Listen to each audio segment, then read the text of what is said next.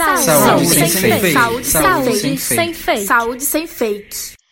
Olá, bom dia, boa tarde ou boa noite, dependendo da hora que você esteja ouvindo este áudio. Eu me chamo Carlos Henrique.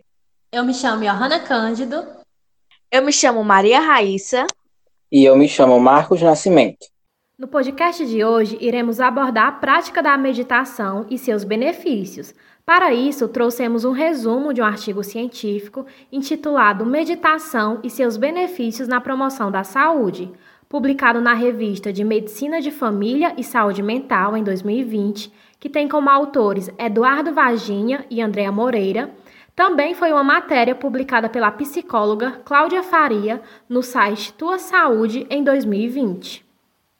A meditação é uma prática antiga e tem suas origens nos primórdios das tradições orientais, se relacionando com filosofias do yoga e budismo. Por volta de 500 anos antes de Cristo, Buda, ao estudar essas formas, criou seu próprio método, conhecido hoje como mindfulness, ou atenção plena. Contudo, a prática de meditação não é exclusiva dessas tradições, sendo utilizada em algumas práticas de diversas outras religiões, como o cristianismo, xamanismo, taoísmo, islamismo, ao estimular o deslocamento da consciência do meio externo para o interno.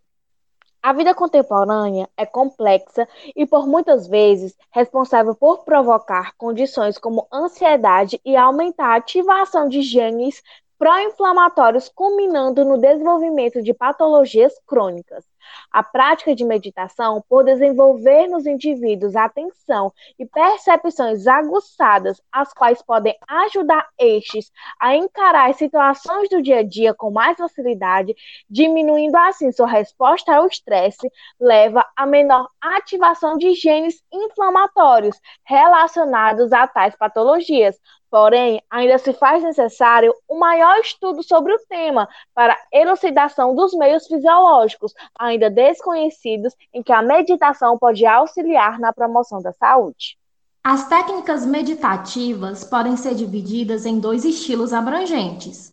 Práticas de concentração visam sustentar o foco sobre qualquer conteúdo mental ou físico, como, por exemplo, cânticos de mantras ou sensações corporais geralmente associadas à respiração.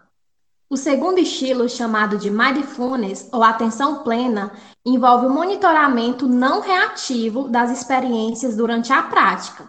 Esse monitoramento ocorre de maneira consciente, onde não há o julgamento do praticante sobre seus pensamentos ou emoções.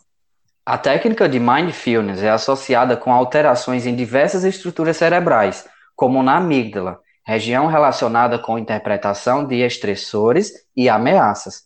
Também está relacionada com aumento da ativação do sistema nervoso parasimpático, o que pode, por conseguinte, diminuir a atividade do sistema nervoso simpático relacionado com a resposta ao estresse. Dessa forma, a prática do mindfulness está sendo avaliada para ser utilizada como tratamento coadjuvante de doenças neuropsiquiátricas, ligadas ao estresse, como a ansiedade, depressão e até mesmo estresse pós-traumático.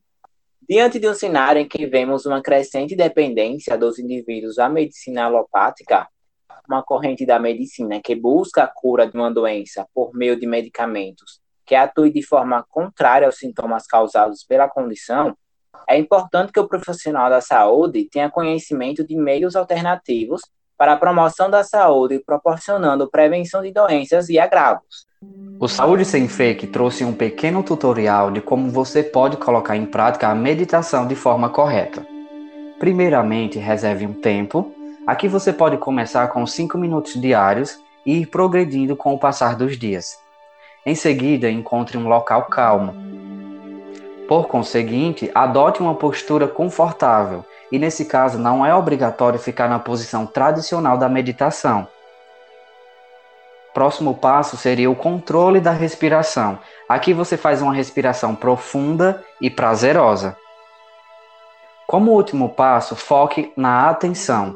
Aqui, de olhos fechados, você pode direcionar o seu foco entre os seus olhos ou até mesmo fazer uso de um mantra. Lembrando que os pensamentos virão à tona na sua mente, mas você não pode se entregar a eles, apenas deixar passar.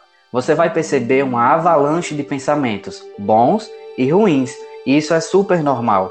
Com o tempo se tornará mais fácil e logo logo você sentirá os benefícios da meditação.